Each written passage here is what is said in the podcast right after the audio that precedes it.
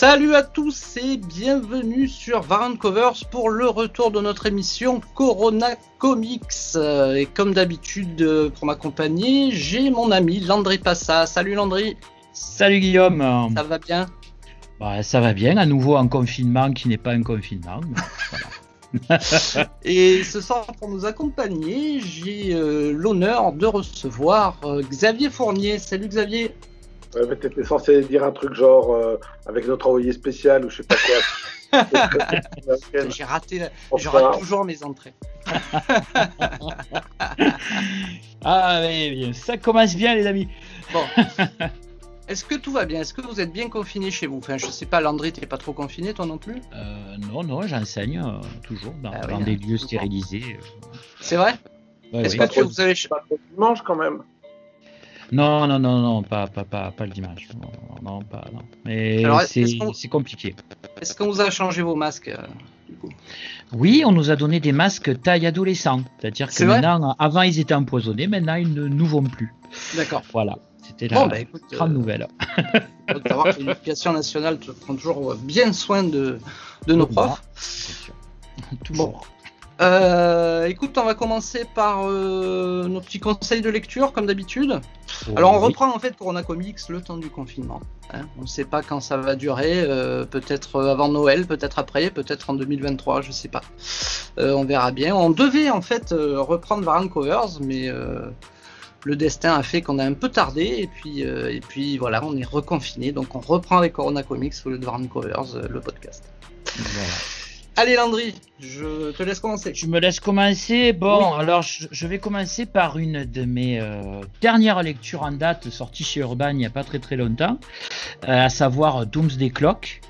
Euh, alors Doomsday Clock, pour, pour, pour faire simple, je parle sous la, la direction hein, de même compris de Xavier, c'est un crossover donc, de chez DC qui tente de faire la, la fusion entre l'univers Watchmen et euh, l'univers DC Comics, euh, c'est-à-dire Batman, Superman, euh, donc des personnages qui a priori ne n'avaient rien pour se croiser, puisqu'ils n'étaient pas du même monde.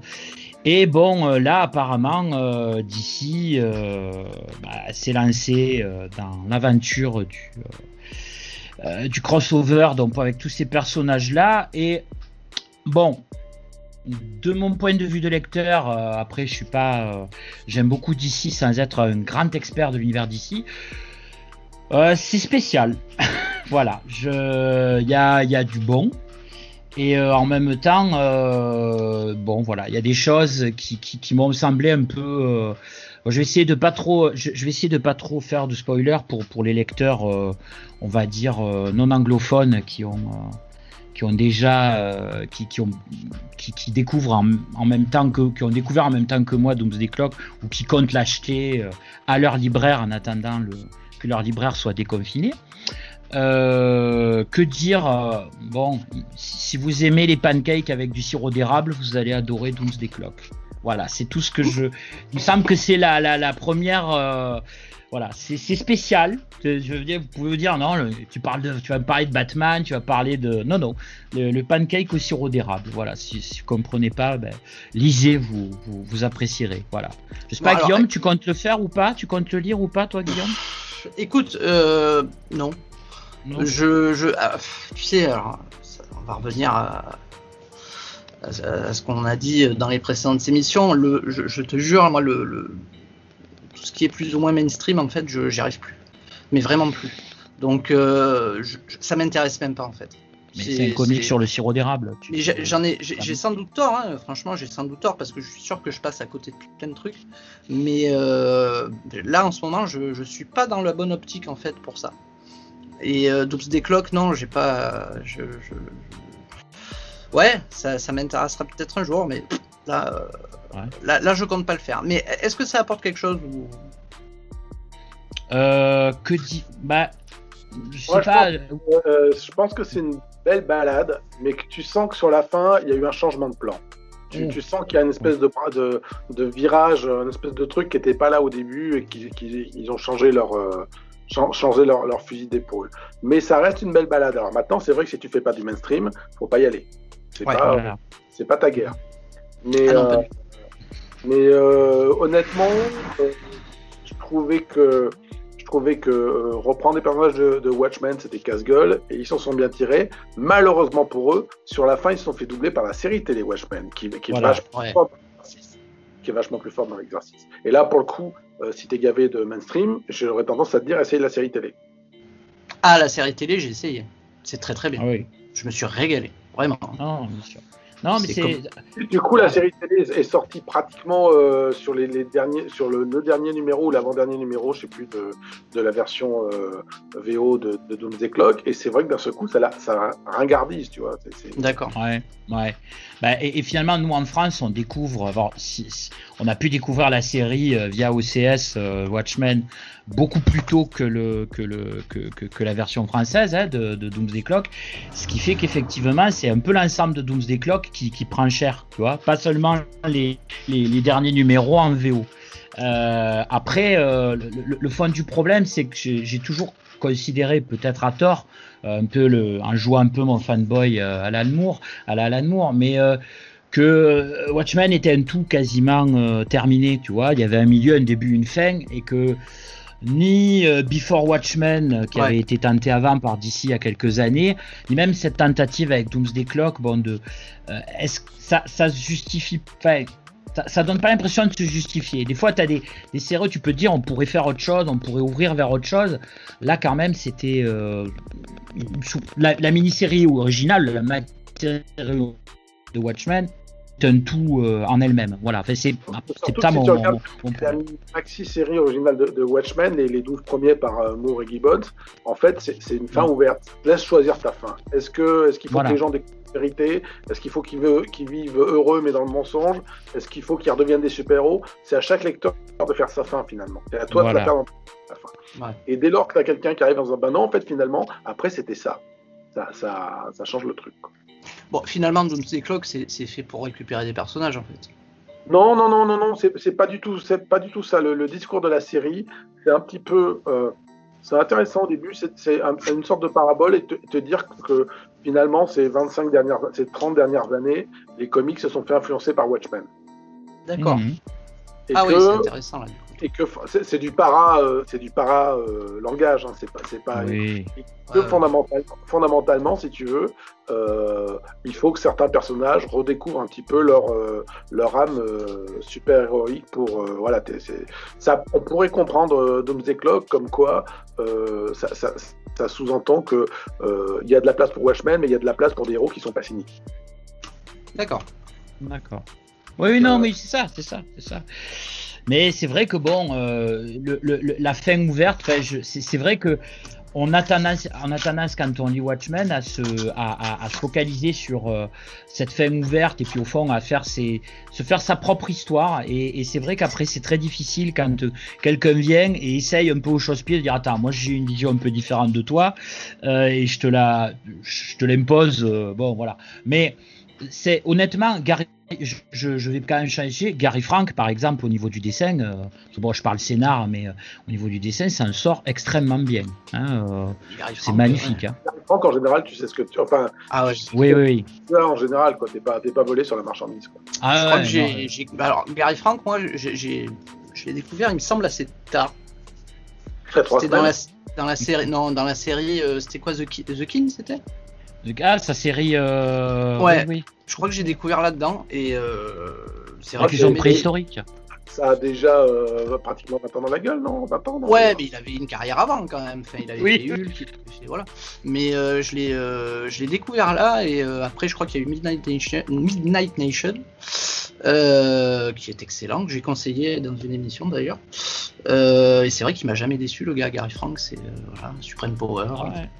La, la- la- la- la vraie difficulté, c'est euh, peut-être euh, d'avoir voulu emprunter le format un peu gaufrier de, de Watchmen. C'est dur. Hein. Enfin, c'est c'est pas le format le plus facile pour euh, pour faire passer du pour faire passer du récit. Peut-être que le style de, de, de, de Gary Frank. euh, facile et c'est pas facile en même temps parce que euh, pourquoi c'est facile? Parce que euh, quand tu veux faire un hommage à Batman aujourd'hui ou un hommage à un autre personnage tu dis pas, euh, je vais aller reprendre le, le, système de casse du premier dessinateur ou des choses comme ça. Mhm. Donc c'est un artifice le coup du, du gaufrier. C'est très exotique pour les Américains qui sont qui sont pas habitués, mais, mais c'est un artifice. Et la, la, la, meilleure illustration de ça, c'est que Top King, euh, quand il fait ses Batman ou ses autres, euh, ses autres, ses autres séries, il truffe ses, ses, scénarios de, de, planches en gaufrier comme ça, parce qu'il aime bien, parce qu'il voilà, c'est sa manière à lui de dire qu'il est, qu'il est influencé par Watchmen. Mais du coup, ça s'est super banalisé et le, le côté, enfin je sais pas, c'est euh, c'est comme si quelqu'un te ferait un pins, tu vois ce que je veux dire, c'est oui. comme euh, comme format. Ok. Oui, oui, ouais, ouais, ouais. Bon, mais après, il y avait une telle maestria dans le dans, l'usage du gaufrier justement dans Watchmen, c'est peut-être ça aussi. Mais au fond, il faut peut-être cesser de, euh, et c'est l'erreur que je fais, hein, de, de, comparer finalement ce crossover 12 des cloques à euh, cette, euh, cet immense euh, monument de la pop culture qui est Watchmen. Il y a un truc que j'aime bien dans, dans, dans Doomsday Clock, c'est que c'est pas titré Watchmen. Ça ne tire pas partie de la marque. Et, et là où Before Watchmen me gênait énormément, parce que c'était vraiment un truc qui était pensé pour avoir des petits volumes qui s'appellent Before Watchmen et que tu peux fourguer au, grand public sur Amazon euh, avec des mecs qui vont dire ah bah je vais commencer par le début. C'est vraiment une démarche euh, commerciale à deux balles. Tu prends des, grands talents, ça c'est vrai, il y a, des, jolies, des jolies personnes au, au, générique, mais fondamentalement t'en as rien à foutre du contenu, t'en as rien à foutre que ce soit l'origine ou pas que Alan Moore avait prévu. Tu fais juste des jolis volumes qui s'appellent Before Watchmen et que tu fourgues à un public qui sait pas que c'est pas vraiment le début. Ouais, ouais. Ou là où euh, de trouver que le fait de prendre des personnages de Watchmen euh, et avec une marque qui est différente, bah, quelque part, moi, ça me dérange moins.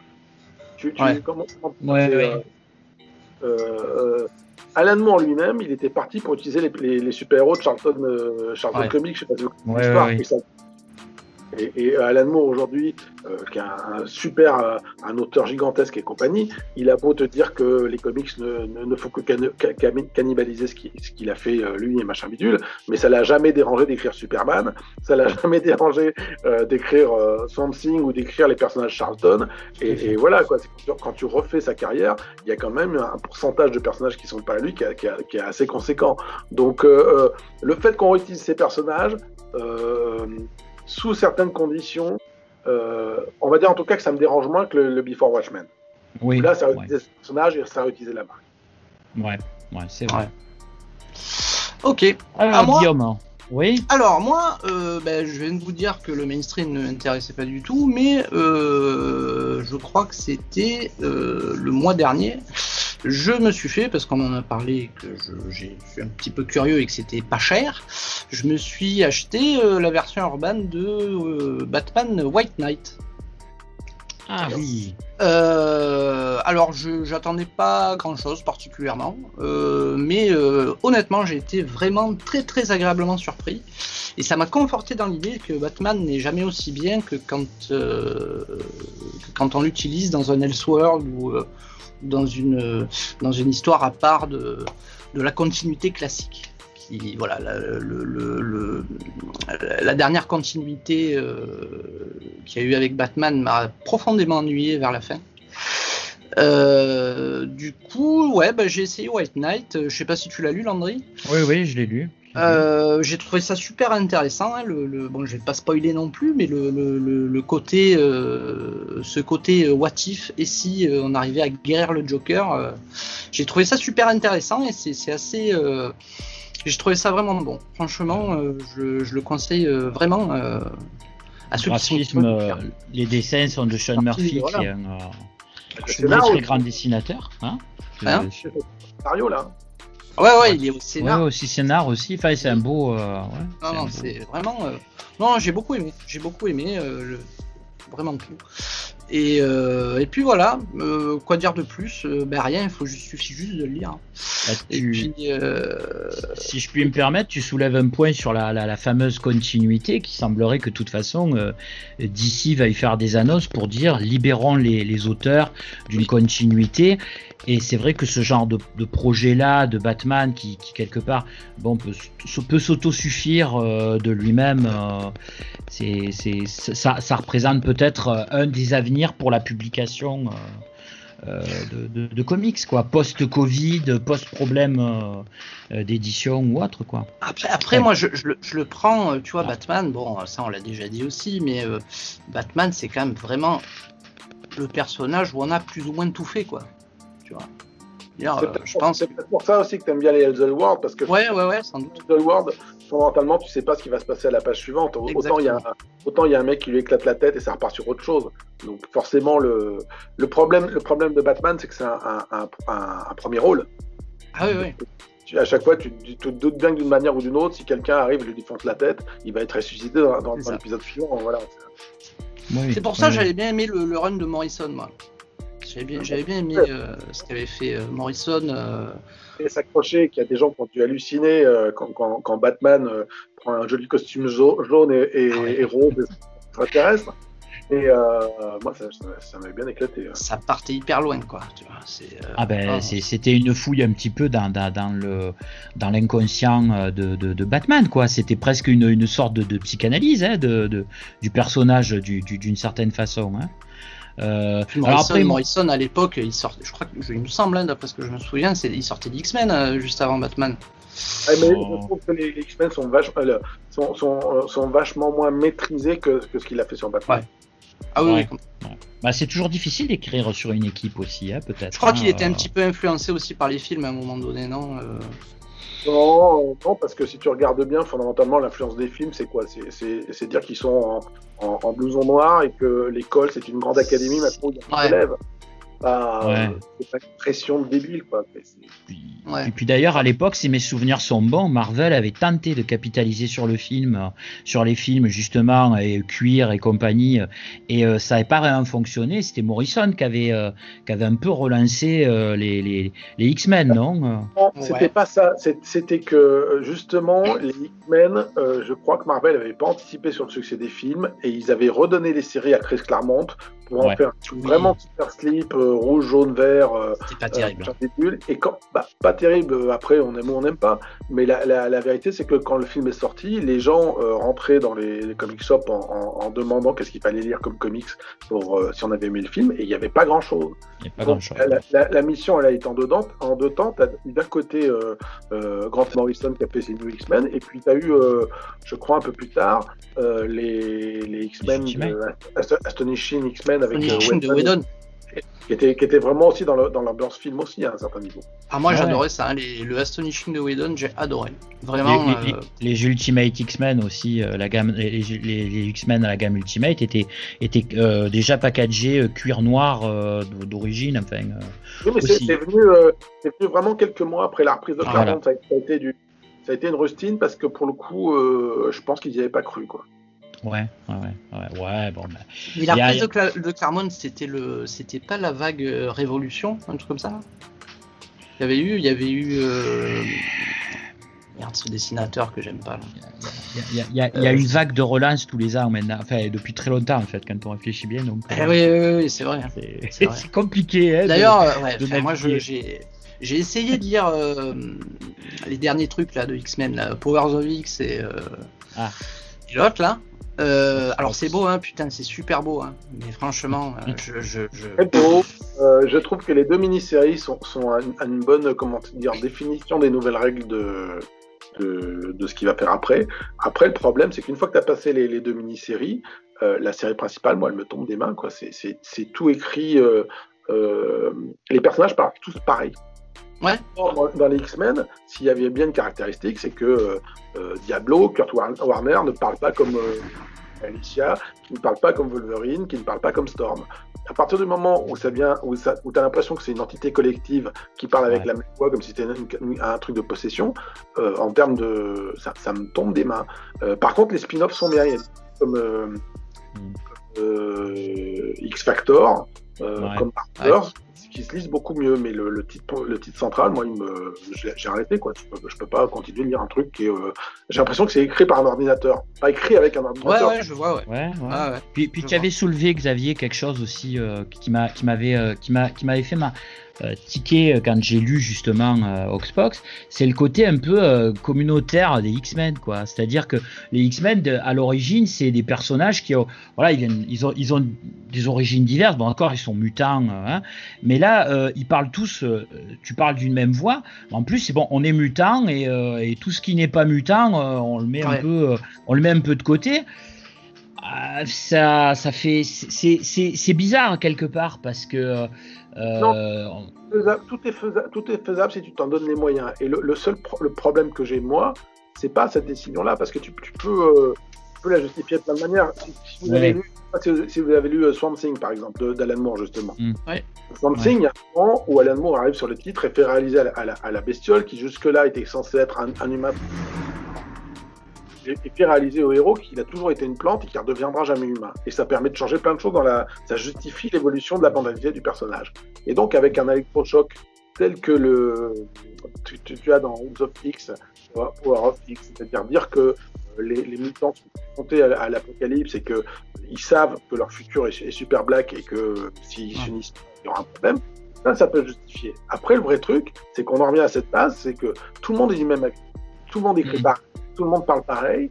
Et, ça, ça pose un, souci parce que dans, dans le moindre, dans le moindre parti politique, dans la moindre, moindre ville, d'accord, la gestion de la ville, enfin, tu as des trucs. Euh, et il y a un peu ça dans la série, mais pas tellement. Et puis voilà, quoi, d'un seul coup, c'est ah bah alors, euh, comme il est mutant, on va faire des barbecues avec Apocalypse. Voilà. ouais, ouais, ouais le génocidaire apocalypse. Voilà. Et Magneto, Magneto en, en, son temps, il y a eu des, des, des, épisodes où Magneto était intégré dans les X-Men et, il n'avait pas un CV complètement reluisant non plus, mais, mais Claremont, puisqu'on en revient à Claremont du coup, euh, avait pris ça comme moteur. C'est-à-dire que pendant, pendant X mois, euh, t'as des discussions à l'intérieur de l'équipe, faut le laisser rentrer, faut pas le laisser rentrer, bon, on devrait, on devrait pas, et voilà. C'est vraiment un, moteur du truc.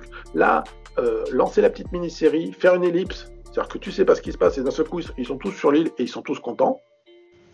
Bah ouais, bon, enfin, je sais ce qui va se passer dans 40 épisodes ou un truc comme ça.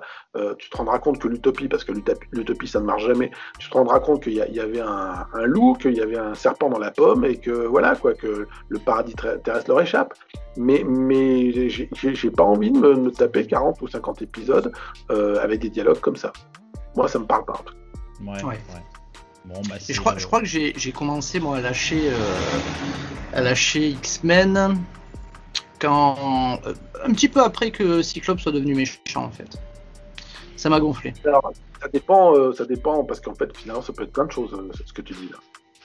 Oui. C'est oui, oui, oui, alors c'était putain, je sais plus je sais plus exactement. Euh, oui, c'est quand il y a eu, euh, il y avait la série Wolverine and the X-Men. Oui, oui, oui, qui était très bien, j'adorais. Ah oui, oui, c'était bien. Mais euh, si tu veux, tu avais l'impression, au, fur et à mesure des épisodes, je te parle pas de cette période-là, mais d'après, en fait, bah, que ça continuait, continuait, ça empirait, ça empirait. Et en fait, le Cyclope que moi j'aimais, je le retrouvais plus, quoi. Et du coup, du coup, non, je me suis un peu détaché si tu regardes bien, ils ont commencé à le casser dans les années 80. Quand, Sous, prétexte, de reformer les X-Men originaux pour faire le premier X-Factor, euh, le mec, il, vient de se marier, il a un bébé, et puis, oh ben tiens, comme Jean Grey est ressuscité, eh, ah salut tout le monde, je me casse. Et, graduellement, c'est devenu un, truc ingérable. Et, je pense qu'ils auraient une vraie marge de progression à faire s'ils si, voulaient faire avancer les X-Men, si ce personnage-là avait une épiphanie. C'est-à-dire si à un moment, il, se réveillait en disant Putain, j'ai déconné ces, dernières années, et, je reprends le truc. Et euh, Matthew Rosenberg avait fait ça dans ses, dans ses X-Men juste avant, le, juste avant la, la, la, relance de, de House of X, Power of X. C'est-à-dire que Klopp est mort et revient d'entre les morts par, tout un procédé, et donc a une espèce de ah ouais, bah non, euh, je, vais me reprendre, mais en fait, comme il y a le relaunch qui arrive derrière, bah ça dure, euh, ça dure 7 ou 8 épisodes, et puis voilà quoi. Ouais. Bon après, tu sais, euh, Guillaume, l'idée de faire de, de Cyclope quelqu'un qui se, un personnage qui se radicalise, euh, bon, c'est aussi quelque part un petit peu dans, dans, dans, dans l'air du temps, quoi, de, de notre époque, hein. Euh, je veux dire, c'est ce cyclope qui quelque part euh, fait un chemin assez proche de, de, de, de, Magneto par certains aspects, c'est-à-dire faut protéger les miens parce que j'en ai tellement vu mourir que bon, c'était c'était pas non plus c'était pas non plus en soi tellement mauvais. Le problème c'est que effectivement ça s'étale beaucoup dans le temps, ce qui fait que euh, c'est la loi du comics et en particulier du comics de, hein, de, longue durée, on va dire, des publications de longue durée, c'est que parfois on, oublie pourquoi c'est arrivé et on a un personnage qu'on ne comprend pas parce qu'on a l'impression qu'il est tout cassé par rapport à comment l'image qu'on en avait de lui euh, quand on était plus jeune. Tu vois, il y, a, y a aussi un peu de ça. Dans le genre de, discours sur la radicalité, moi je préfère de loin le Uncanny X-Force de Rick Remender. Oui, oui justement, les mecs, ils décident d'être un peu les Black Ops des mutants. Ils vont aller tuer de manière préventive les méchants, justement Apocalypse.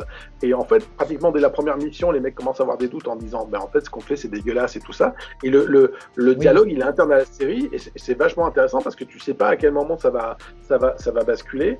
Et, et je trouve ça, euh, voilà, quoi, quand, quand, tu es euh, à l'épisode 5 ou 10 ou même quand tu as un an de la mm. de Uncanny X-Force, tu sais, tu sais pas du tout ce que ça sera au, 24e numéro ou au 35e. Ouais. Moi j'avais trouvé ça brillant le X-Force de, de Remender. Vraiment. Ah bah oui, c'était une époque. Euh, oui, mais... souvent il faut chercher les, bonnes séries, euh, non pas tant dans la série centrale. Euh, tu, vois, je crois que c'est mes spin-off. je crois que c'est mes derniers instants où j'ai vraiment apprécié le mainstream, c'était là, en fait. Il y a un problème, il y a un problème avec les X-Men. Alors, ce qui, à mon avis, pour le coup, est moins, moins prononcé sur ce que, sur ce que j'ai vu de, des, des X-Men de Hickman. Et toutes ces dernières années, depuis pratiquement 10 ans, euh, même quand tu as des gars vachement inspirés qui reprennent l'écriture de la série, euh, au bout de 5 ou, euh, ou 6 numéros, ils leur balancent un crossover. Et tu vois bien, les mecs, ils arrivent avec le plan, le crossover leur casse leur plan, et après. ouais, c'est ça. Ça, c'est un problème finalement éditorial de, de, plus que plus qu'un problème finalement des, des, personnages ou des séries en eux-mêmes. Hein. C'est comme ça que fonctionne. Sur, sur X-Men, je pense à, à Jeff Lemire par exemple.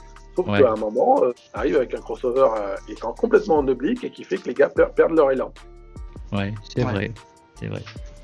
C'est vrai, c'est vrai. Landry Oui. Bon, Oui, alors euh, bon, je... deux salles, deux ambiances. je vais vous recommander l'édition française de l'intégrale des Women's Comics qui, qui, a été publiée en France il y, a, il y, a, un an à peu près. Alors au départ, c'était une, une, un financement participatif. Bon, moi, j'ai pas participé au financement participatif, mais j'ai récupéré quelques, je les ai récupérés après. Euh, bon, Wishman Comics pour euh, les, euh, pour les, peut-être nos auditeurs qui ne savent pas ce que c'est, c'est un, un une publication qui a commencé dans les, dans les années 70, milieu des années 70. C'est une publication de comics fait intégralement par des, par des femmes. Euh, de, de, de, aussi bien dans, dans, sur le plan éditorial que sur le plan du dessin, sur le plan du scénario. Et il y a un énorme travail. Euh, il y avait un énorme travail, disons, euh, sur le, le, le, au départ bah, le féminisme. Hein, J'en veux même pour preuve dès les premières pages. vous avez quand même un récit qui est un récit allégorique sur sur un avortement. bon, aux États-Unis, en fait, c'est c'est très intéressant à, lire. Je me suis fait euh, jeter sur un forum quand j'ai partagé le fait que euh, c'était euh, une des meilleures publications, en tout cas une des publications les plus intéressantes en matière de bande dessinée américaine ces dernières années, où on m'a fait ouais mais si c'est ton truc, si ça te plaît, bon oui c'est pas Batman. Pourtant il y a un peu du Batman, il y a des parodies, hein, tu vois un super héros dans, les premiers numéros, Supergirl, tout ça, enfin les ces personnages féminins questionnent le, féminisme. Enfin, c'est très intéressant. C'est une publication qui a eu lieu jusqu'au milieu des années 90. Hein, euh. donc ça fait deux beaux gros volumes dans un joli fourreau rose. Euh. et euh, c'est vraiment à lire. C'est du noir et blanc. Donc c'est pas forcément voilà tout a été traduit hein, aussi bien les aussi bien les, bandes dessinées que euh, le, tout ce qui était article euh, hein. donc c'est vraiment quelque chose de vraiment c'est vraiment à lire enfin, si vous si vous intéressez aux comics et même à l'histoire à la limite du comics euh, du, du comics euh, des comics, pardon, parce que Parce que voilà, parce que je veux dire, je, je, pouvais pas laisser passer ça. Tu viens Voilà, de là, Ça, là, ça fait trois fois. hein. Ça fait trois fois, ouais, dans des comics. Non, mais je voyais, je vous voyais tous les deux, j'ai bien vu votre. Euh, il faut, en tout cas, il faut vraiment lire cette, euh, cette, euh, cette anthologie. C'est, enfin, c'est, ce, ce, ce- c'est, vous passez à côté. Si vous le faites pas, vous passez à côté, je pense, d'une, au moins d'une curiosité. Hein. Voilà, ça devrait. euh, alors, je sais pas si ça a été un gros succès éditorial, hein, mais euh, euh, en France, mais en tout cas, c'est, vraiment quelque chose à lire. Et effectivement, n'en déplaise aux copains sur les forums qui ne jurent que par Batman euh, ou euh, euh, voilà, il faut, il faut parfois s'aventurer euh, dans les.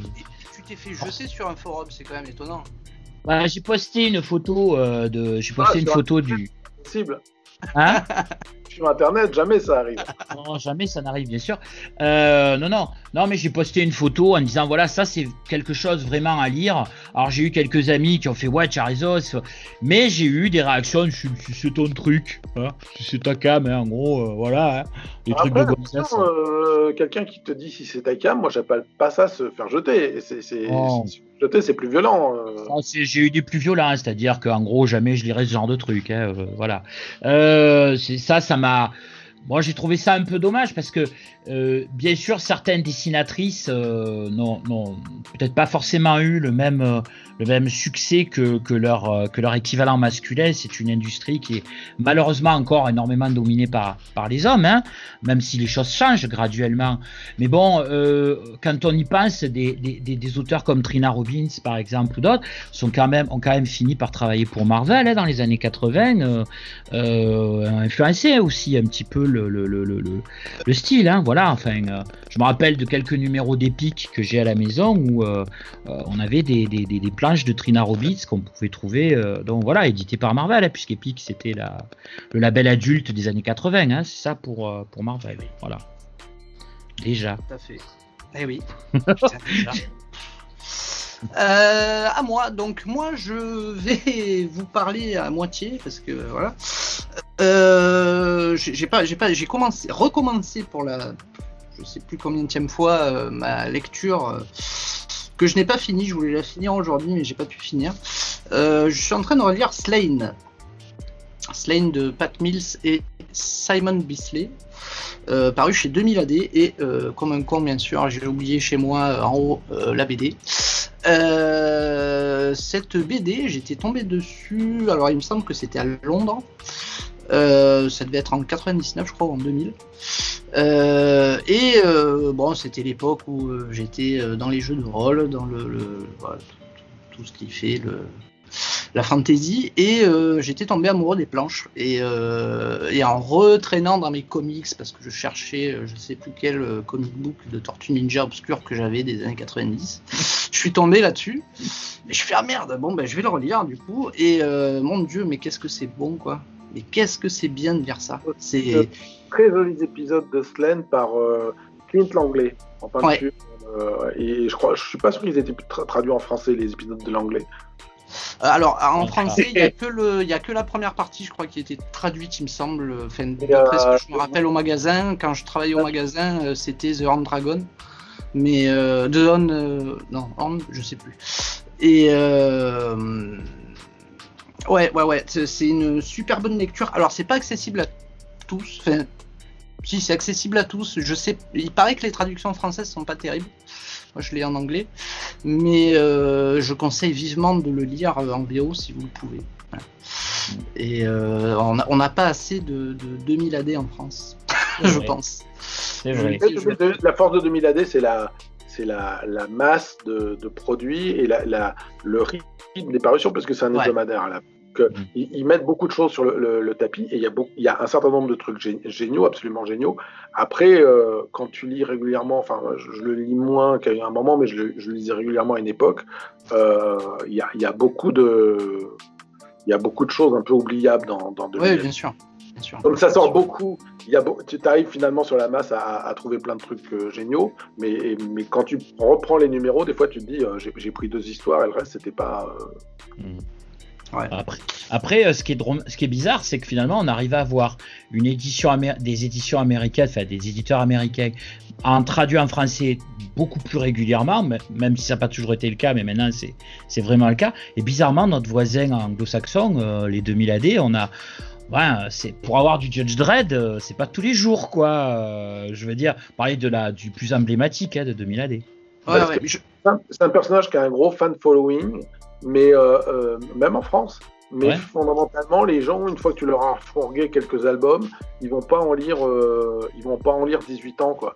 Et il y a eu plein de tentatives. Ça a été chez les humanoïdes associés. Euh, as eu les, t'en as eu chez Artima, t'en as eu chez Mon Journal, t'en as eu chez plein d'éditeurs. Euh, t'en as eu chez, chez Édition Réflexion et chez Delirium il y a, ces, ces derniers temps. Mais, mais globalement, euh, Dread, euh, ça, se prête à être, euh, à être enfin, la, plupart des gens vont lire quelques vont lire quelques albums, vont lire les fameux les fameux épisodes de Brian Bolland ou des trucs comme ça. Et puis à un moment, ils vont pas te dire, je vais faire tout un pan de mur avec les, albums Juge Oui, non, c'est sûr. Alors qu'ils ont ressorti toute leur, tout leur Judge Dredd, il me semble en digital, je crois. Euh, on en avait parlé il y a quelques mois là où ils avaient, ils avaient sorti, je crois, deux ou trois tomes gratuits euh, dans, leur, dans leur portail. un truc hallucinant. T'as d'autres trucs euh, assez géniaux. T'as les, les Rock Troopers. Il y a, y a, eu mm. des gens pas de place qui se sont penchés sur, Rock Troopers. Des épisodes par David Bones. T'as des épisodes écrits par Mark Millar. Enfin, il y a, des choses mm-hmm. assez, assez intéressantes à regarder là-dedans. Mais bon. Et il y a des tas d'auteurs qui viennent de 2000 AD, quoi. C'est euh, quand tu vois la liste d'auteurs qui maintenant. Euh, si tu es auteur anglais, euh, tu, rajoutes derrière à, bosser pour 2000 AD. C'est ça, c'est ça. Moi, je, je, je, connaissais plus ou moins la liste, puis j'ai re-regardé justement. Putain, c'est hallucinant, quoi. Hallucinant. c'est ça, c'est une bonne maison qui te produisent de, de, de, de super auteurs, quoi.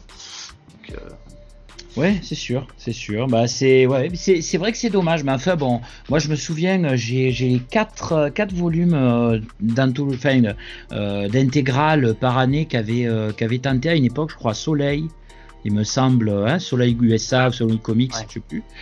Bon, euh, j'ai longtemps attendu le cinquième et puis euh, jamais vu.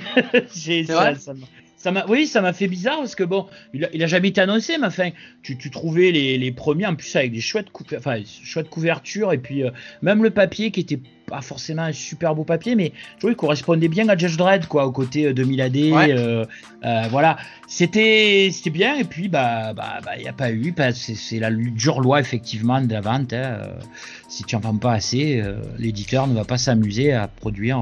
voilà. Alors alors dans un registre plus ou moins bien plus ou moins euh, similaire, il y a un éditeur que je connaissais pas euh, avant l'année dernière en fait, euh, qui, qui traduit en français, c'est Vestron. qui, qui a commencé, enfin qui a commencé, qui traduit des. C'est l'ancien Weta, je crois. Ouais, ouais, c'est ça. qui traduit des aliens, des prédateurs, et sur un format assez sympa. Couverture souple, à pas cher, franchement. Euh, après, euh, bon là je vois qu'ils ont sorti la nouvelle série Transformers. Bon. Euh, je, trouve ça vraiment bien que des, éditeurs en fait se lancent dans cette aventure-là parce que c'est tout un pan de la culture comics qu'on connaît très peu finalement en France. Et c'est toujours intéressant d'observer ça, même si je pense qu'il y, a, il y a à boire et à manger. Mais je trouve ça assez sympa. Après, euh, après je sais que notre ami Malheureusement pour ces, éditeurs-là, je crois aussi que la cible qui est très, euh, qui est très spécialisée, tu vois, vraiment les fans hardcore de, de Alien ou Predator, fondamentalement, ils ont déjà été euh, ouais. côté de Dark Horse depuis longtemps et, ça limite le, potentiel de, de, vente, le, potentiel de lecteur de, de, en France.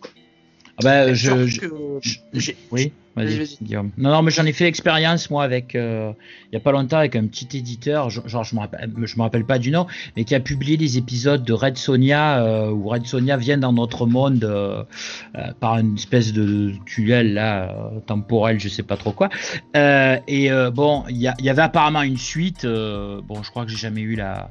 J'aurais jamais le deuxième volume, quoi. J'ai eu le premier, je suis content, mais en français, Ouais. mais voilà. Si je veux la suite ou si je crois qu'il faut que j'aille, euh, il faut, il faut, faut que j'investisse dans de l'ang- de- dans, dans de l'américain, quoi. Voilà. Alors Vestron, ils ont l'air assez sérieux justement de ce côté-là. hein. C'est-à-dire qu'ils te sortent des trucs assez régulièrement. euh, c'est souvent des récits complets. euh, Ouais, j'allais dire que c'est pas trop.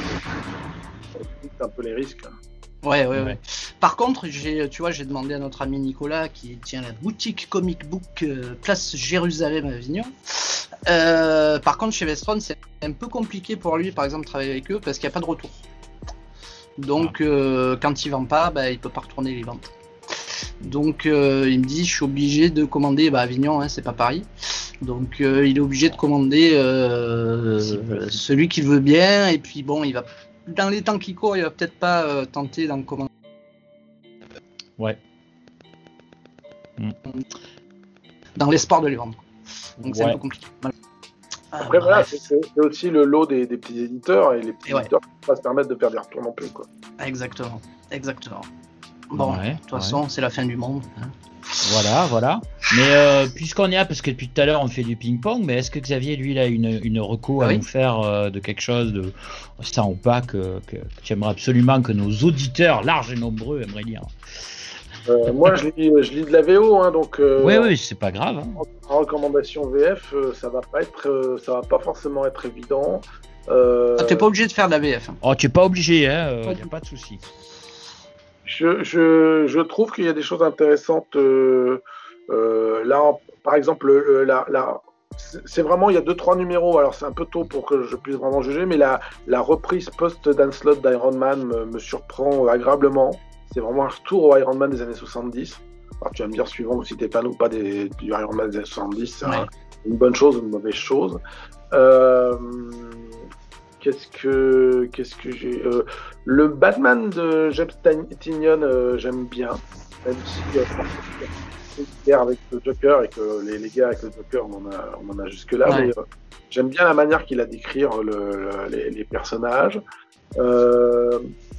Euh, euh, chez, chez Image, il y a, il y a- il y a certains trucs. Là, euh, euh, qu'est-ce que j'ai lu le, le, le nouveau truc de, de, de Rick Remender euh, euh, avec un type qui est complètement destroy et qui, qui prend une drogue pour devenir le, le nouvel agent secret. Donc c'est la version un peu destroy du, du costume avec. Euh, je sais pas si tu avais vu ce film-là, le costard. Le, c'était quoi Oui. le. Oui, oui, oui, oui, le costume. Oui, oui. Donc euh, il y, a des- il y a des choses comme ça. Moi j'aime bien toujours avec euh, régularité euh, Savage Dragon, qui est devenu un truc intraduisible en France parce que forcément Ouais. c'est un- c'est c'est peu comme un manga quoi. Faut, faut lire sur euh, sur plus de 250 épisodes et, et il y a il y a un moment, tu peux pas. euh, si tu essaies de le traduire en France, tu es obligé de recommencer au début. Les gars qui ont déjà eu arraché le premier numéro ne font pas, donc ça, c'est intraduisible en France, à mon avis. Peut-être un jour, ça passe par du numérique. Je sais pas. Peut-être. Euh, bon, il y, a des- il y a des trucs comme ça qui sont. euh, Il y a beaucoup de choses intéressantes. Ma- ma- malheureusement, avec le avec la Covid, ben, le- les, les plannings de des Américains font que plus personne s'y retrouve et que moi, je- régulièrement, chaque semaine, je fais Ah oui, il y a ça qui sort ou Ah tiens, c'est, je croyais que ça s'est arrêté, toi, à limite, tu vois. Euh, C'est un peu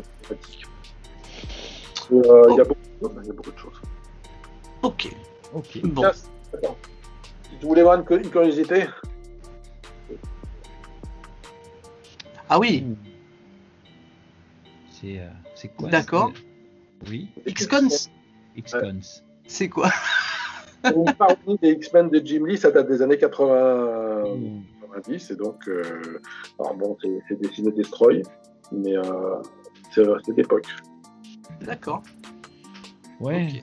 Je me souviens aussi, moi, des Heavy Learning qui avaient tué tous les, euh, tous les personnages euh, d'univers d'ici, l'univers Marvel aussi. euh, dans les euh, fins des années 90, c'était ouais, le genre de parodie un peu comme ça, quoi.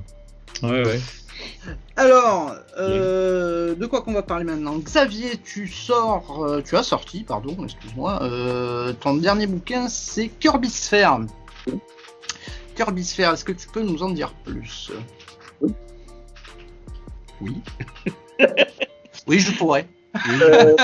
Euh, c'est un, un, bouquin de 440 pages, je crois, qui, euh, qui reprend 30, 30, 30 comics de, de, de, Jack Kirby, qui donc a été un créateur euh, assez conséquent dans, dans l'univers des, des, comics et, euh, et, où je me suis euh, amusé, en euh, beaucoup occupé à décortiquer euh, quel film, quel, quel, roman, quel, quel pulp il avait pris comme base de départ et comment ça se mélangeait, quelles, quelles avaient été ses influences, comment il avait réutilisé parfois la même idée dans un épisode des Fantastiques et dans, un épisode de Thor, mais au premier degré tu le vois pas et après quand tu regardes la structure tu te rends compte que c'est le même truc.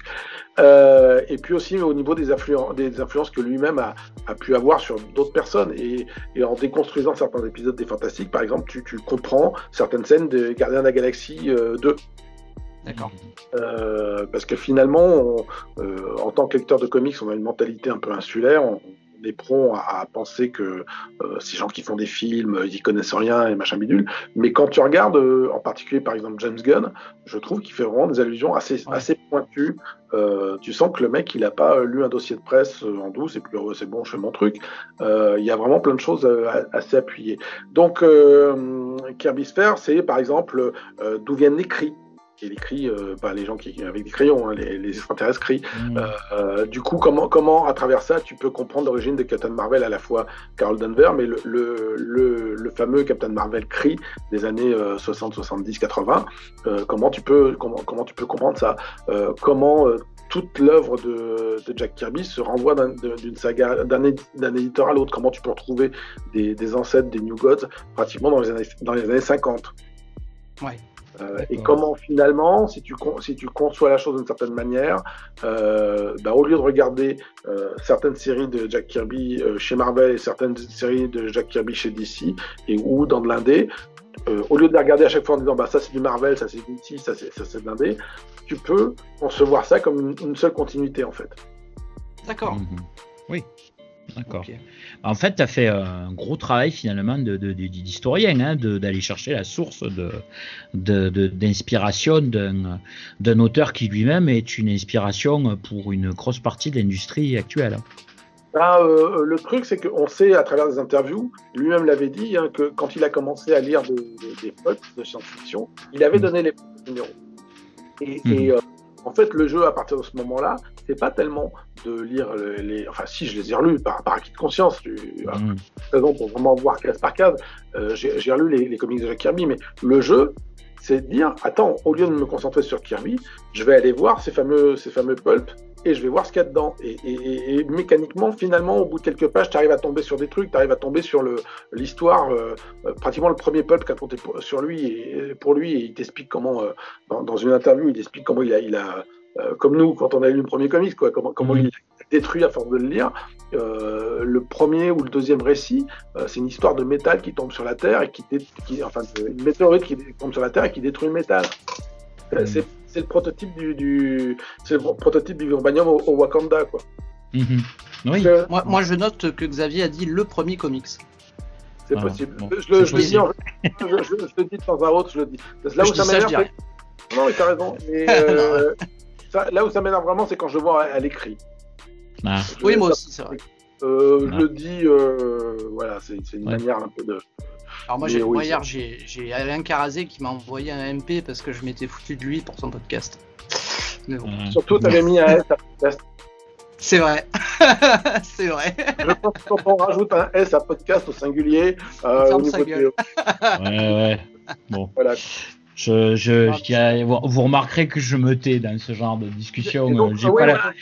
Du coup, euh, c'est assez facile en général de, les, les, comics sont antidatés, donc après, quand tu connais un peu la, te la, la technique d'antidatage des comics, tu arrives à, à, retrouver la vraie date. Ça y est, on l'a vexé, il est parti.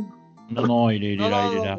Tu arrives à, retrouver la, la, vraie date où c'est sorti, tu arrives à retrouver ouais. par conséquent la date où ça a été produit, mmh. et, et, souvent, tu arrives à retrouver à peu près quel film est sorti au même moment, et aux surprises, euh, bah, tu retrouves la même, la même pieuvre dorée euh, qui, est, qui, est, dans un, ouais. dans un, film, qui se retrouve après dans un, dans un comic book de Jack Kirby.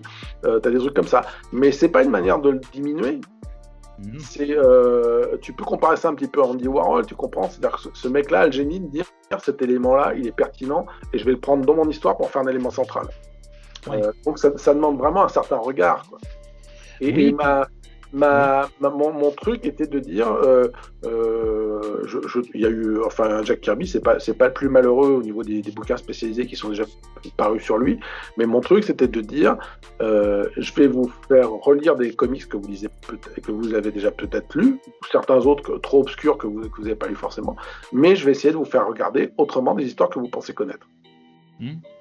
Oui, puis ce qui est intéressant dans, ton approche, c'est que finalement, on, laisse tomber l'accès un peu binaire ou ternaire, tu vois, une comics ND ou ça. Kirby, c'est une œuvre, même s'il est passé chez plusieurs éditeurs, c'est vrai qu'il y a quand même beaucoup de thématiques. Euh, qui, qui, l'amenait avec lui dans ses valises, euh, dans, ses comics. je pense que tu, as ça chez, les, chez la plupart des, grands auteurs. Euh, on parlait de Grant Morrison tout à l'heure. Grant Morrison, il a ses propres thématiques, il a ses trucs. Et, euh, par exemple, j'avais fait tout un, article dans Comic Box il y a quelques années sur l'obsession la, qu'il a de l'ami imaginaire tu le retrouves dans pratiquement toutes ces séries, dans pratiquement tous les trucs. Donc tu pourrais, euh, c'est une grille de lecture, c'est comment identifier les marottes de, de ces auteurs-là et comment, euh, puisque ce sont de grands auteurs, ils se contentent pas simplement de faire la même chose, mais à chaque fois ils renouvellent cette idée. Ouais, ouais. Hmm. Euh, t'as Jeff, Jeff Lemire, tu peux, tu peux faire le même truc. Jeff Lemire, qu'il fasse de l'indé ou qu'il fasse du mainstream, le mec, très souvent, ça, ça, son, son, son récit type, c'est euh, avec des héros qui vont partir dans les limbes, c'est avec une histoire d'épidémie en général. Souvent, tu vas regarder, il y a un certain nombre de trucs. Et quand c'est pas une épidémie, il y a une histoire de cancer. Enfin, il y, a toujours un truc comme ça.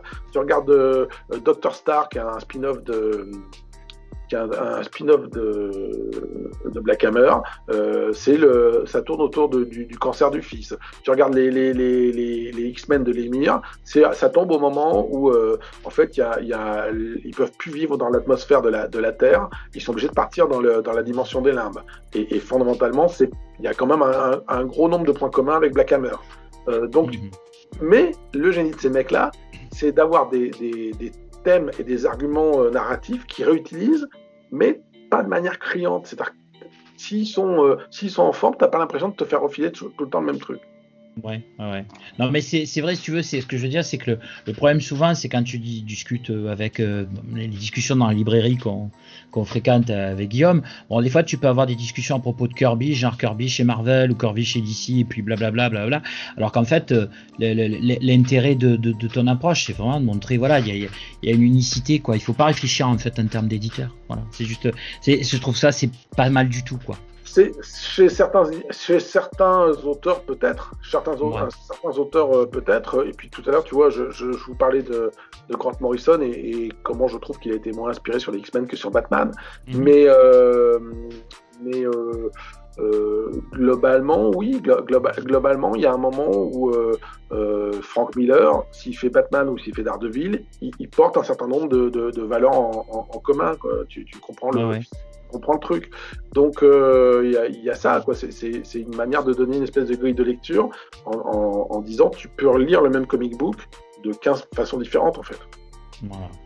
Ouais, c'est c'est formidable. Hein. On va pouvoir relire plein de choses qu'on a déjà lues et avoir de nouvelles, euh, une nouvelle approche. Et Donc, tu, tu l'as par la force des choses parce que euh, moi je dis toujours que quand tu lis, c'est ça le vrai piège quand tu lis des comics. Tu as, lu une histoire 15 000 fois quand tu avais 14 ans et tu es convaincu de la connaître par cœur.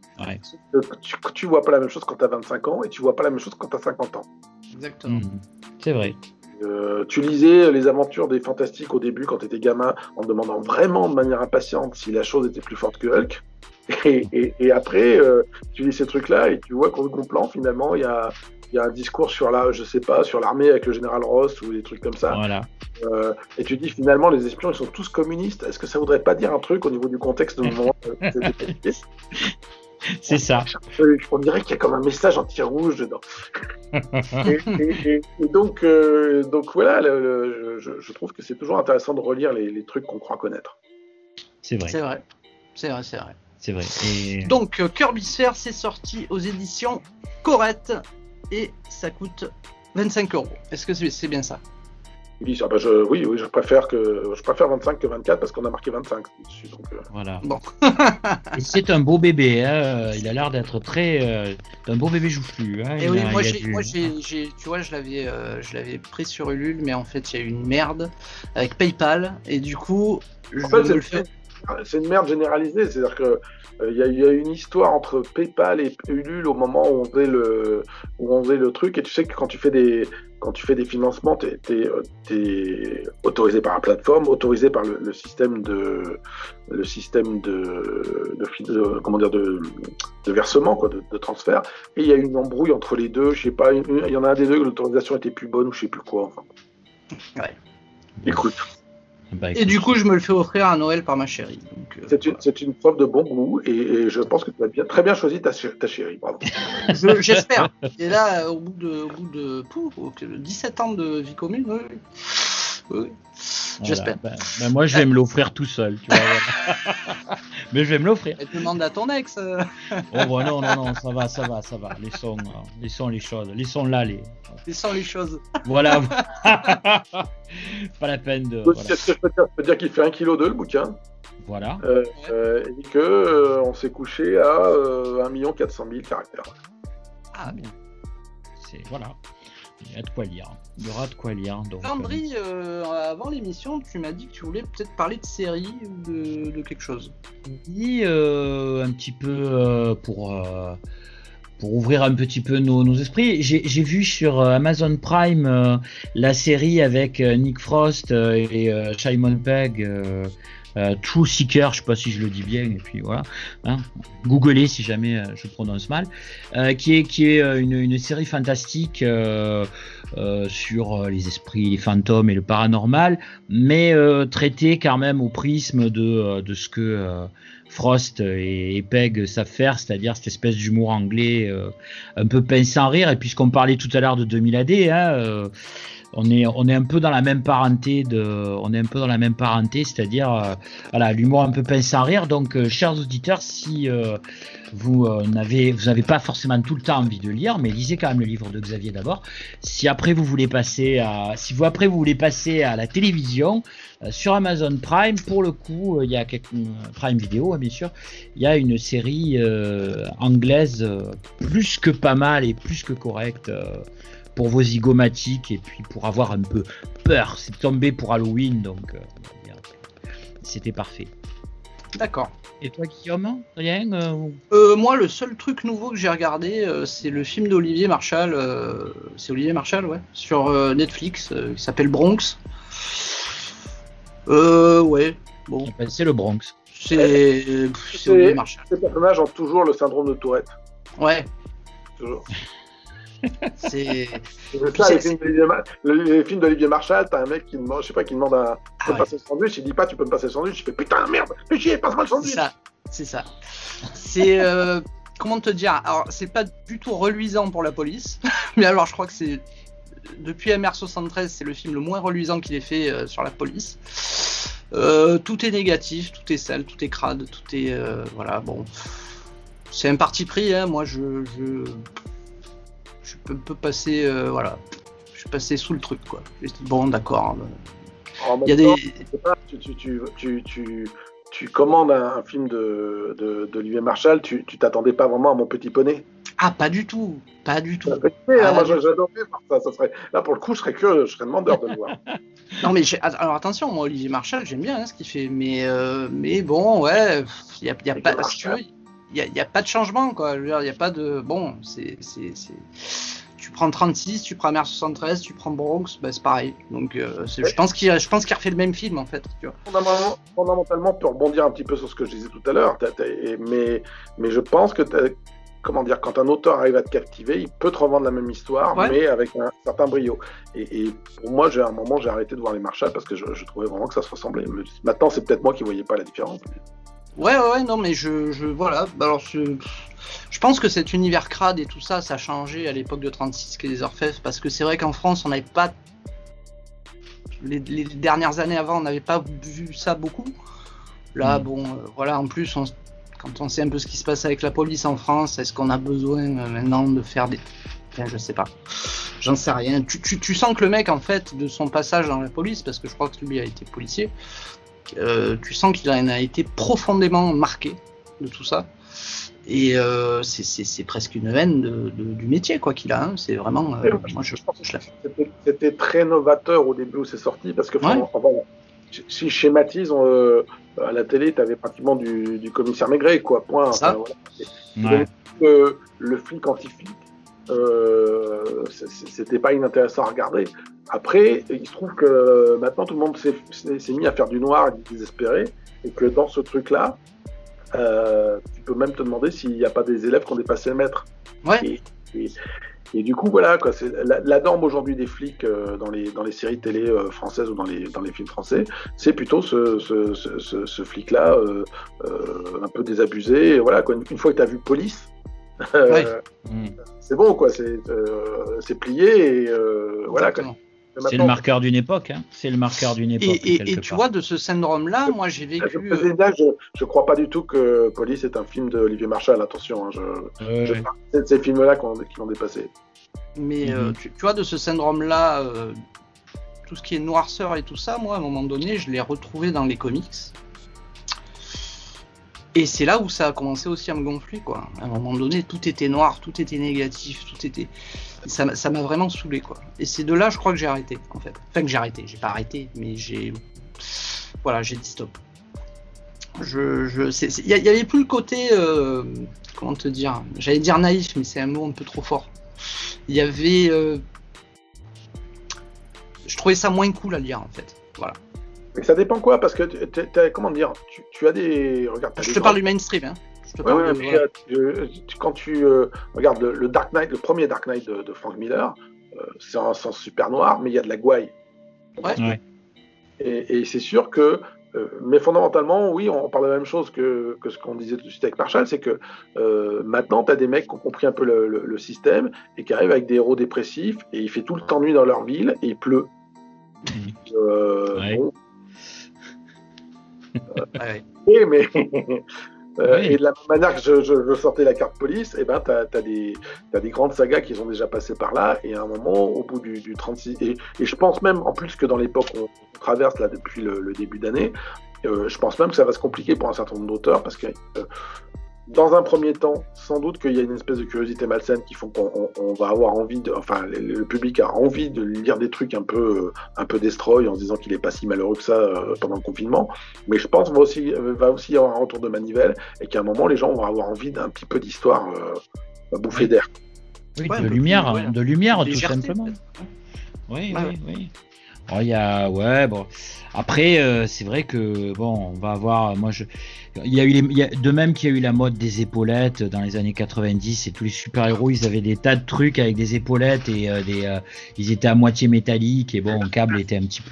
Honnêtement, si tu, si tu ressors tes, tes photos des années 90 ou euh, oui.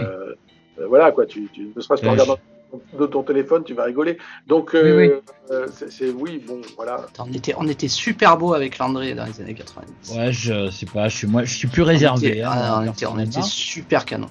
Non, mais enfin, on dans dire... notre petite librairie là. Il, il y avait des époques, il y, a, il, y a, il y a eu des. On peut voir, disons, que chaque époque produit un petit peu son esthétique. Enfin, les comics, finalement, par leur, par leur publication, on va dire, euh, hyper régulière, hein, euh, sont, sont, des bons marqueurs de ça, quoi. C'est-à-dire que, bon, euh, moi, j'aimais pas trop les. Enfin, j'aime pas trop l'esthétique des années 90, mais pas par ces personnages qui se tiraient toujours, qui serraient toujours les dents avec des épaulettes et parfois avec des muscles qui n'existent pas dans la vraie vie. Bon, c'était. Voilà, mais après, je, me rappelle aussi que j'attendais la, la, sortie de chaque nouveau numéro avec impatience. Hein je crois que la, la, plupart du temps, les gens qui se disent j'aime pas trop euh, les années 90, c'est assez marrant, mais ils ont à peu près tous le même âge. Et, et ça oui. correspond aussi à une sortie de l'adolescence, souvent chez eux. Et, euh, quelque part une, part, une, une perte de la, la, la magie de l'imaginaire. Parce que honnêtement, quand tu regardes les années 90, effectivement, il y a quelques, il y a quelques casseroles, il y a des trucs un peu euh, pas, pas trop heureux, même à l'époque où c'est sorti. Ok, mais euh, quand tu regardes, il y a plein de trucs cool qui sont sortis. Ouais, bien sûr. Carrément. les Thunderbolts, euh, les Thunderbolts de Kurt, Kurt Busiek, il y avait Astro City. Par exemple. Mhm, Euh, sûr. euh, Il y, a- il y a un certain nombre de, de trucs, euh, si, tu, si on refait le calcul un peu de ce qui est sorti, euh, sur la fin des années 90, au moment où Alan Moore a sorti son label, son label Comics, Ouais. c'est bon, quoi. Il n'y a, il pas que des trucs. Il y, a, il y il pas mal de choses sympas dans les années 90, mais souvent, voilà, c'est une question de génération de lecteurs. Et tu as plein de gens qui vont te dire euh, qu'eux, ils n'ont pas aimé les années 80, mais tu vas, tu te rendre compte que ces gens-là, ils ont 7 ou 8 ans de plus que toi. Ah Oui, oui, non, bien sûr. Non, bien sûr. Non, mais après, euh, encore une fois, hein, je, me souviens distinctement à l'époque, attendre ce genre, attendre toutes les publications que je kiffais à l'époque. Et euh, bon, c'est vrai que c'est les- c'est une prise de conscience un peu plus tardive en ayant relu, hein, quand même. hein. il faut pas, mais euh, effectivement, il faut pas tout jeter. Hein. Euh, Il y, a, il y, a, il y a- il y a de bonnes choses. hein. Je me souviens, alors je sais plus si c'est années 80, fin des années 90 ou euh, début 2000, euh, les, la, la reprise de Suprême, justement par Alan Moore aussi. C'est dans les années 90, ouais. Ah oui, Voilà. C'est un réenchantement de Superman aussi, qui était pour le coup à l'époque plus. Euh, il sortait de sa mort, quoi, euh, un peu, euh, un peu traumatisante, on va dire, il me semble. Et, et, et c'est marrant parce qu'Alan Moore, il avait. Il avait remis du, il avait réenchanté Superman alors que ce qui était rigolo c'est qu'une décennie avant euh, c'est lui qu'on avait chargé d'exécuter justement le Superman avec Crypto et euh, voilà c'est Je pense que les, les anti-super-héros ou les anti-mainstream euh, voient Alan Moore comme un anti-super-héros à tort. C'est-à-dire que oui, il lui arrive, il lui arrive Ouais. de faire des trucs assez, assez désespérés, assez, assez noirs, assez déconstructeurs de super-héros. Mais quand tu regardes, il y a plein de sagas, il y a plein de séries où fondamentalement, Oula, ça y est, il dé- la Ouais, brigade mais- sanitaire débarque. Ouais, putain, attendez, deux petites Euh, secondes, je couperai au euh, montage. quand, quand tu reprends, quand tu reprends euh, y, a il y a un nombre de, de trucs euh, euh, qui, qui font preuve à- d'un certain amour des super-héros. Bien sûr. non, mais il faut, jamais. En fait, bon, euh, quand, je disais ça, je, pense qu'il faut jamais voir totalement euh, euh, un côté ou de l'autre. Enfin, la vérité situe souvent au, centre. Il y a eu de très très bonnes sagas. Et de toute façon, si on est tous les trois, chacun avec notre parcours, à lire de la bande dessinée encore aujourd'hui, fait du, comi du comique euh, ou des comics pour faire pour, pour lire. Euh, c'est que quelque part, euh, on a su, fait, même si après on dira c'était pas si top que ça. Enfin, à l'époque, on l'a vécu avec euh, avec un plaisir non dissimulé, quoi. Donc il faut il faut, faut voir ça aussi. Mais enfin, les épaulettes euh, et câbles, c'est voilà, c'est pas mon kiff, c'est plus mon kiff. Voilà, veux c'est plus mon kiff. Pas dire c'est pas mon kiff, c'est plus mon kiff. Bah, tu sais, moi, je, je suis en train de relire, enfin, je suis en train, oui, je relis un peu les, euh, les X-Men des années 90, en fait. Hmm. Alors, outre le scénario euh, qui est complètement, euh, enfin, tu, tu dis putain, mais les mecs, je sais, je sais pas ce qu'ils prenaient à l'époque et, et je vais pas le savoir, mais euh, euh, moi, je, je trouve ça encore assez bon, quoi. Je- Honnêtement, je- euh, Je trouve que par exemple, les, les X-Men de Scott Lobdell, ça tenait bien le choc. Ça Ouais. tenait bien le choc. Ouais. Euh, ce qui est assez, assez marrant à un sens parce que je trouve qu'une fois qu'il a arrêté les X-Men, il n'est jamais revenu à ce niveau-là. non, c'est vrai. Et, euh, mais euh, je, je trouve que ça, ça tenait bien le choc dans, dans- à l'époque. Non, non, t'as as, des choses. Mais je, je, je pense aussi que ce qui est marrant, la, la production de comics, elle est cyclique, que tu passes par des phases de, euh, de création lumineuse et puis des, créa- des créations noires ou des, des- des trucs un peu oubliés. Et, et- et quand tu regardes les années 50, 70 et 90, en fait, à chaque fois, c'est toujours des trucs de, de remise en question un peu. Et, et je trouve que dans, dans, dans ces deux, euh, dans ces, an- dans ces décennies-là, tu as toujours un- une sorte de, de dépôt. C'est-à-dire que euh, tu as plein de séries super géniales dans les années 50 qui ont été complètement oubliées. Euh, euh, je, parlais euh, avec quelqu'un d'autre là en début de semaine de Captain Comet ou de trucs comme ça. Les années 50 de Batman, c'est ce qui a, servi de, matière première à, Morrison pour son, son, Batman. Et il y a plein de trucs. Dans les années 70, il y a plein de choses complètement ringardes. Mais si je commence à les lister, il y en a plein qui vont hurler en disant Ah, il vient de parler de ma série préférée. Mon jeu, c'était trop génial dans Titan ou je sais plus quoi. Euh, les, les, euh, euh, ce que vous pouvez imaginer. Euh, moi, j'ai adoré quand j'étais gamin les Champions. Hmm. Super, une super série. Je trouvais que c'était une, une super série, mais euh, c'est pas terrible en fait. Ouais. Ouais. Ça tient de l'œuvre in- in- inachevée. C'est un truc qu'ils ont lancé sans calculer. J'ai relu il y a pas longtemps la série Black, Black Goliath. Ouais. Et, je c'est pas les années 90, c'est les années 70, quoi. Mais mm. c'est à chaque fois, il y a du potentiel, il y a de la matière première. Donc, c'est ces périodes-là, un peu euh, euh, désavouées, euh, pas forcément très luisantes, en fait, quand tu grattes, il y a des choses à faire, en fait. Ah ben, bien sûr, mais euh, si on va par là, enfin, l'un des plus gros cartons au cinéma de, de, Marvel, c'est Gardien de la Galaxie. C'est un concept à la base des années, des années fin des années 60, il me semble. Sachant qu'ils l'ont, ils l'ont réinventé quand même de manière un peu voilà. Euh, plusieurs fois, quoi. Donc, le, euh, même thématiquement, quoi. C'est, hmm. euh, donc, c'est la version des années 60, c'est vraiment une, une homonymie de, de, la version qu'ils ont fait en 2005-2006, je crois. Hmm. voilà, les, ces vrais gardiens de la galaxie là, ils, ont commencé avec Annihilation, je crois. Oui, oui, c'est ça, ouais, c'est ça. C'est ça. Ouais, non, mais enfin, c'est, intéressant de, de, voir que même, euh, bon, il y a par, par des petits clins d'œil, justement, tu parlais de James Gunn tout à l'heure, il y a des petits clins d'œil, justement, au premier Gardien de la Galaxie. Les Gardiens de la Galaxie 2, euh, euh, le fait de voir débarquer les Gardiens de la Galaxie des années 60, qui sont les, en fait les Rivers de, de, Stallone, ce serait ce qui m'a voir Stallone en, en Starhawk, en fait. Enfin, moi, tu m'aurais dit un jour que j'allais voir un film des Gardiens de la Galaxie. ah ouais un AVC, quoi, pratiquement. Bah. D'ailleurs, tu le voyais bien quand, euh, quand parle avant que le film sorte. Euh, moi, je commençais à en parler euh, avec des gens. Ah, il y a les Gardiens de la Galaxie. Personne ne savait ce que c'était. Ouais, moi, je me très bien quand le film Iron Man était sur le point de sortir. Les gens me disaient ça marchera pas, c'est pas ouais. les gens connaissent pas. Voilà. le bon acteur, le bon acteur et ça, ça, joue aussi quoi. Il y a, y a, y a ce, qui est, super intéressant, euh, qu'on aime ou pas les films Marvel, c'est qu'on est passé d'une étape aux, alentours des années 2000 où effectivement, euh, même les X-Men, c'était ça, c'est-à-dire que c'était, tu te disais, oui, mais c'est des personnages qui, ont déjà tourné en dessin animé, les gamins les connaissent ou les anciens gamins les connaissent, c'est devenu des, marques quelque part, et donc c'est pas étonnant que ça marche. Et ça pourrait marcher pour euh, Batman, Superman. Mm. Ça aurait pu marcher. Je, tu te demandes pourquoi ils sont restés si longtemps sans faire des films Wonder Woman.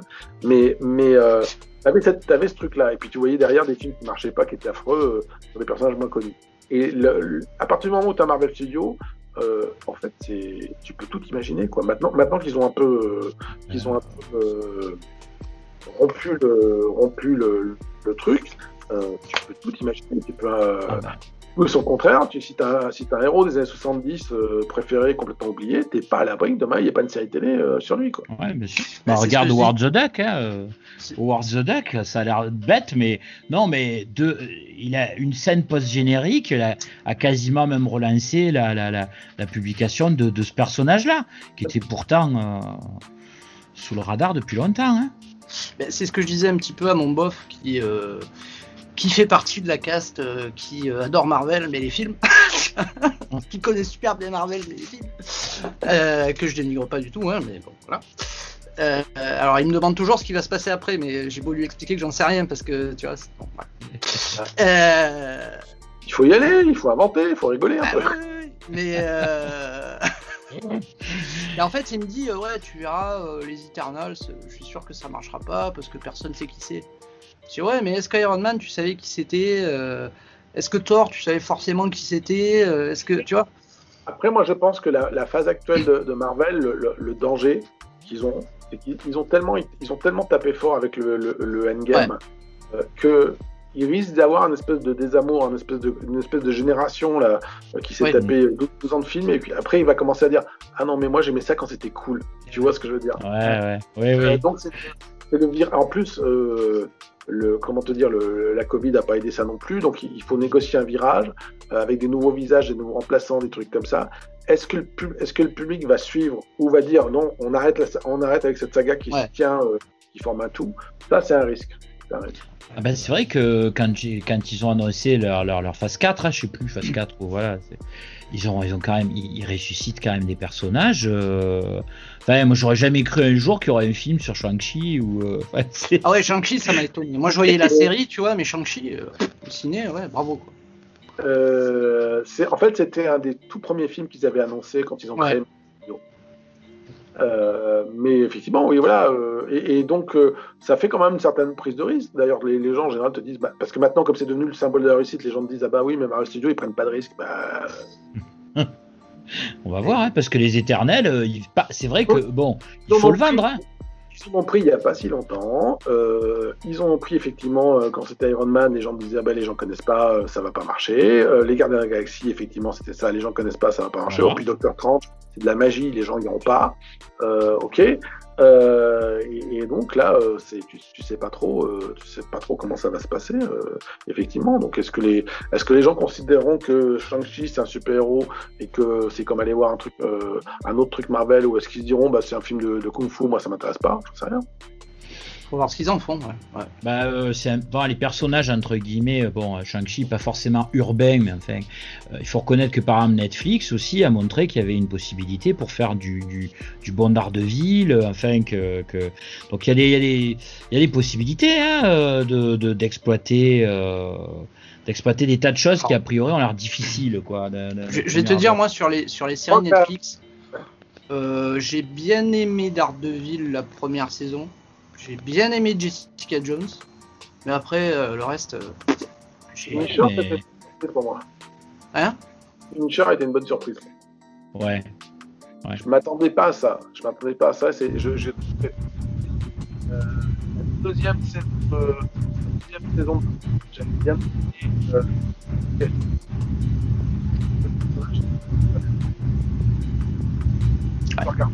tu regardes dans la BD Electra en fait. Il arrête pas de s'en vouloir parce que comme leurs origines sont emmêlées, il y a toujours l'impression que c'est à cause de, de lui qu'elle est devenue folle ou méchante. Ouais. Alors là, dans la série télé, elle débarque déjà complètement déjantée et, et, Ouais. enfin, lui, c'est un peu genre, bah, t'es qui toi? Et, et du coup, la- l'alchimie passe, passe pas pareil. Mais je trouvais que l'actrice avait été bien castée. Euh, j'ai bien aimé euh, Mm. Fisher, j'ai bien aimé, euh, en tout cas, euh, le début de, de Jessica Jones. Hmm. Oui. Euh, Je trouvais, veux savoir. je trouvais que le, je trouvais que le, le casting de, je trouvais que le casting d'Iron Fist était pas mal et que son côté un peu euh, euh, naïf et euh, qui, a, qui a bloqué plein de gens, bah, je trouvais que fondamentalement c'était une manière de changer un petit peu l'approche. euh, justement, euh, c'est pas gros dur. Après, euh, euh, avec euh, je crois que c'est le même réal ou le même producteur que le que pour les Inhumans et, et, euh, après, tu récupères des, tu récupères des gens qui n'ont jamais lu le comic book de Iron Fist. Tu les récupères à une petite cuillère derrière parce qu'ils n'ont rien compris. C'est-à-dire que l'origine euh, d'Iron Fist, telle qu'elle est expliquée dans la série télé, elle n'est pas du tout claire. hein. Non, Pas bien du- sûr. Putain, Euh, Inhuman. Bah, nous, on avait. euh, Oh là là on- il faut savoir. euh, il faut savoir que nous, avec Guillaume, on a notre première, euh, notre premier test, notre première collab, euh, c'était sur la, la- Ah ouais. le crossover de toutes ces séries. Hein, euh, comment s'appelait la série là, en 8, Euh, en huit Defenders, épisodes Defenders. là. Defenders, voilà. On a première fois qu'on a fait une vidéo ensemble, Ouais, c'était ouais, pour Defenders. Bon, euh, comment dire, euh, 300 personnes ont vu notre vidéo et on, je sais pas si- sais pas si on a sauvé la série ou pas. Alors, il faut, savoir, il faut savoir que sous toutes les grandes villes, il y a les squelettes de dragons et que les Voilà. immortels sont obligés de leur sucer la moelle pour vivre. Hein Voilà. Voilà, c'est un concept, hein. c'est très concept en fait. je crois que j'ai totalement oublié en fait.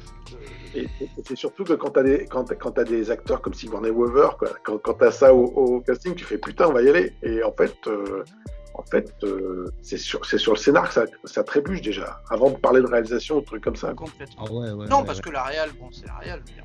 Non, ça puis ça c'est- tient, hein, la Real. Non, puis c'est la com de la, de la, de la série, hein, les Defenders, la bande-annonce, euh, sur du Nirvana, on te met Non, des non, scènes, non, non, mais attends. Nirvana de- remixé, mais- s'il te plaît. Pas ou pas, oui, dans Nirvana remixé, mais sur Ah, des scènes, t'as des scènes pas ou pas pim, euh, tu dis, ah, ça va être, ça va être du Avengers, quoi, ils se réunissent, c'est pour, euh, c'est pour marave et grave. Puis non, ils discutent beaucoup, euh, de qu'est-ce qu'on fait, qu'est-ce qu'on euh, fait bon. pas. Bon, ils ont, voilà, c'est, bon, après, J'avais le problème là avec la, la- la série Luke Cage qui était très jolie, qui était très acidulée dans la couleur, mais où finalement, quand t'enlèves tout mis à bout, tous les moments où il sort avec, son, son, avec ses écouteurs et réécouter la playlist idéale de, de Harlem, Ouais. euh, quand t'enlèves tous ces moments-là, déjà, tu, tu écoutes beaucoup les, les, les épisodes, je trouve. Oui, c'est vrai. C'est vrai, c'est vrai. Mais à la limite, ça avait le mérite de, de- de- d'affirmer une, une identité d'un quartier, euh, de, tu vois, c'est quelque chose. Mais alors, euh, Ça marche, ça marche sur la première saison, ça marche beaucoup moins sur la deuxième, et sur la deuxième, ils ont été un peu aidés parce qu'il y avait le, le type qui joue, euh, Bushmaster ou Bushwaker, je sais Ah oui. Euh, et qui avait une, une certaine présence, donc ça aidait un petit peu, ça aidait un petit peu à, à limiter la casse. Mais c'est vrai que tu te rendais compte qu'ils n'avaient pas grand chose à dire avec le perso. J'ai même pas regardé la saison 2, moi. C'est hein. C'est une des grosses. Je pense que c'est une grosse limite euh, de l'exercice des, des, des- des séries Netflix.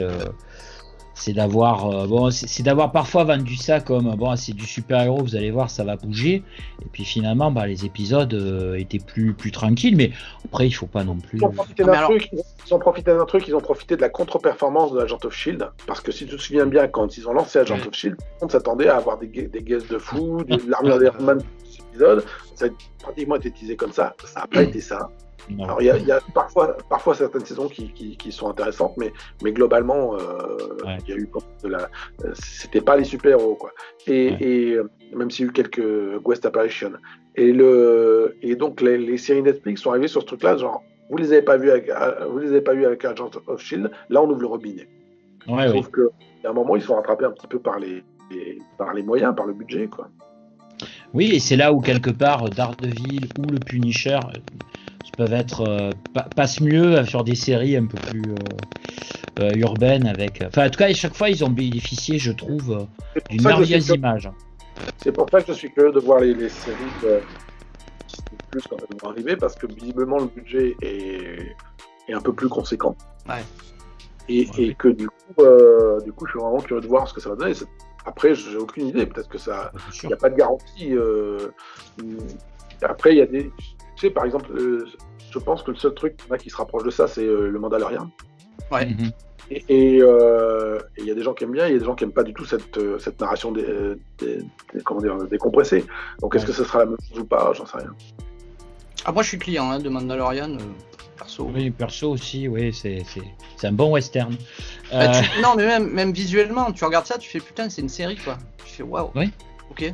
bon, d'accord. oui, non, il y a des moyens, non, non, mais, non, mais, Mais, c'est- euh, Bon, après, les moyens ne font pas tout, hein, mais. euh, Le paradoxe, c'est qu'au bout de la première saison, alors j'ai pas encore vu la deuxième, mais le, le personnage est déjà, par la force des choses, c'est devenu le, euh, comment dire, le personnage de Star Wars qui a eu le plus de temps d'écran.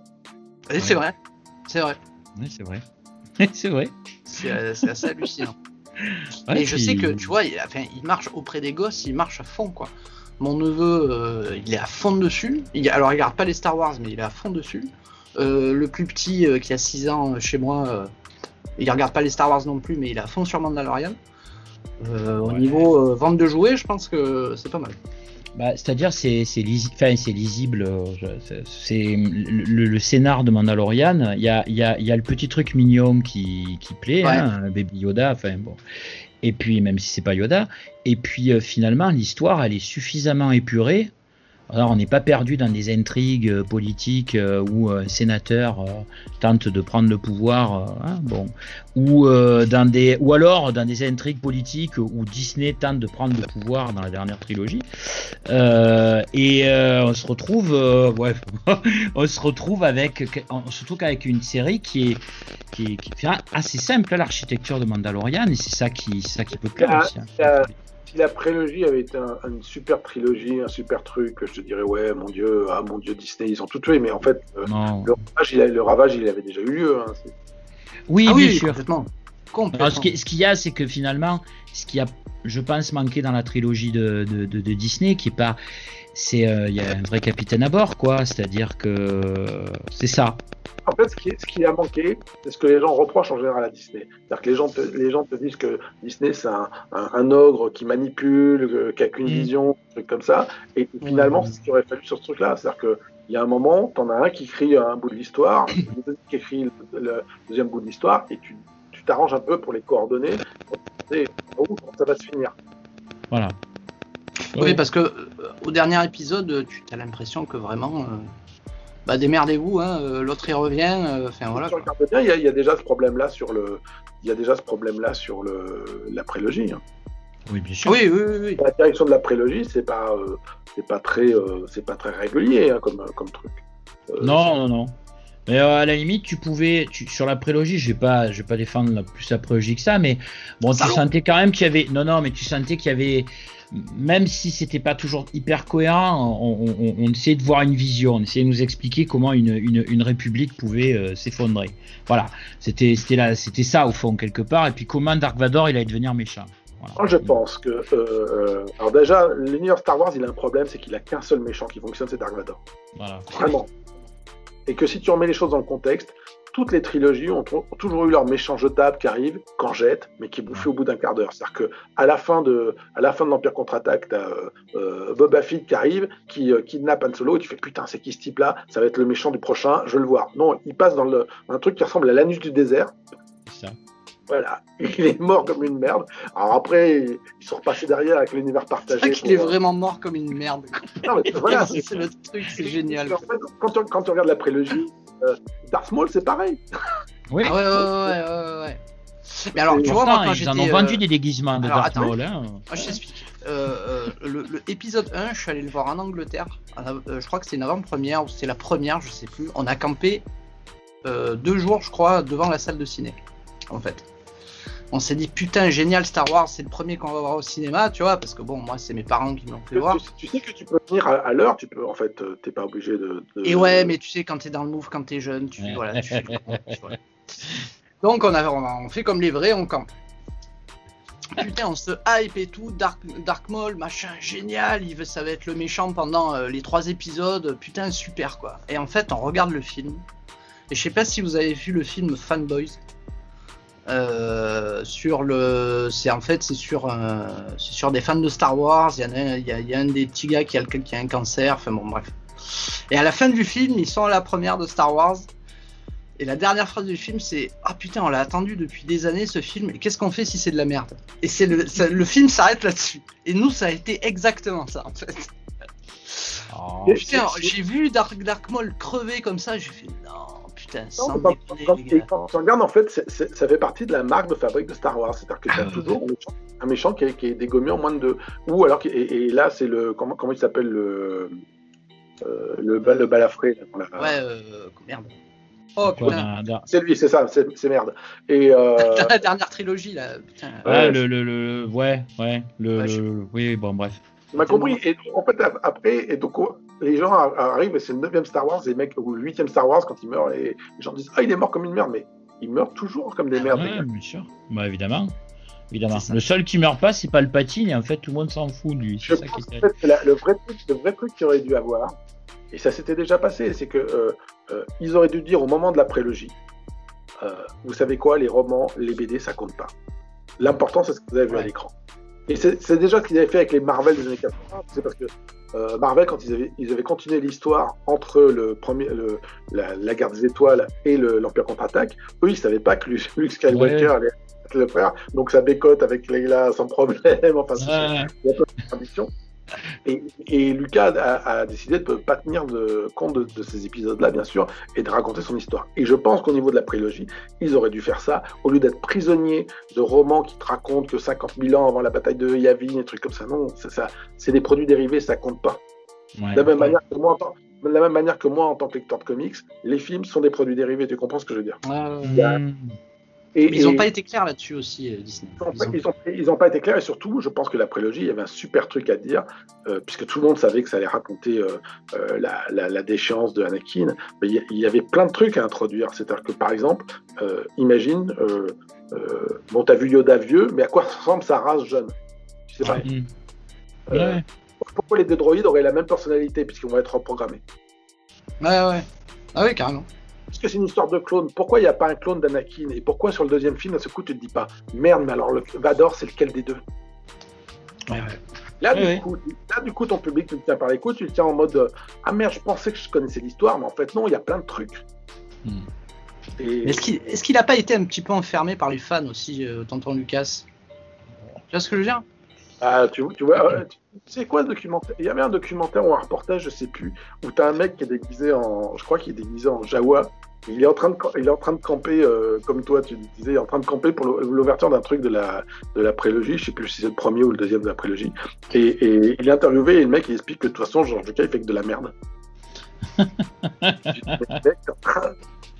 t'es en train d'attendre. Donc à un moment, tu- c'est- vrai que euh, moi, je suis contemporain du premier, du premier Star Wars. hein. J'ai vu ça quand j'étais gamin.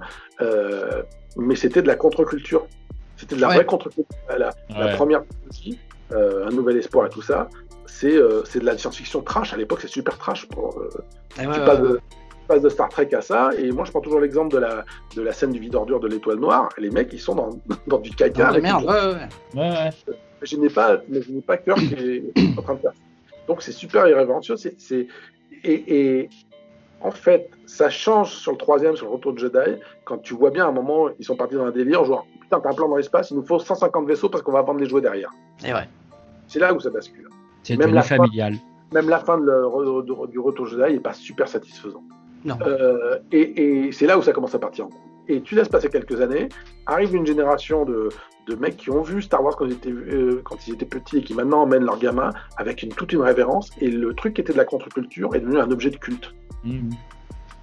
Il faut pas toucher à tel perso parce que mon dieu il est trop mignon. Ah puis lui, ah bah non, machin bidule. Et, et, euh, et justement, t'en arrives à ce truc là. Ah, il est mort comme une merde. Mais je te jure, on va, voir les Star Wars, ils meurent toujours comme des merdes. C'est vrai. Ouais, ouais. vrai. Bah, C'est-à-dire, c'est la, c'est la trajectoire, c'est vrai, d'un objet culturel, parce que bon, en 77, euh, c'est presque un film indé, hein. C'est presque un film indé, le, le Ah, c'est un film indé, je crois, le premier. Et, et, et surtout, c'est post-Vietnam, hein, c'est-à-dire que c'est une époque où le- le- les États-Unis sont assez traumatisés. Et euh, c'est c'est vrai que c'est de la SF. euh, c'est pas de la SF policée. Ce qui manque sans doute aux deux, aux deux trilogies les plus récentes, c'est que tu n'as pas d'équivalent de, de Han Solo. Ouais, ouais. C'est vrai. Tu comprends ce que je veux dire Euh, Il y, a- y des tentatives. Non. mais, euh, tu regardes les, les- les- les trios principaux, il y a de l'humour. Aujourd'hui, c'est aujourd'hui, c'est la grande mode de dire ah, bah, je peux pas regarder des films avec de l'humour. Ils ont tout, c'est pareil, c'est Disney qui a tout salé, paraît-il.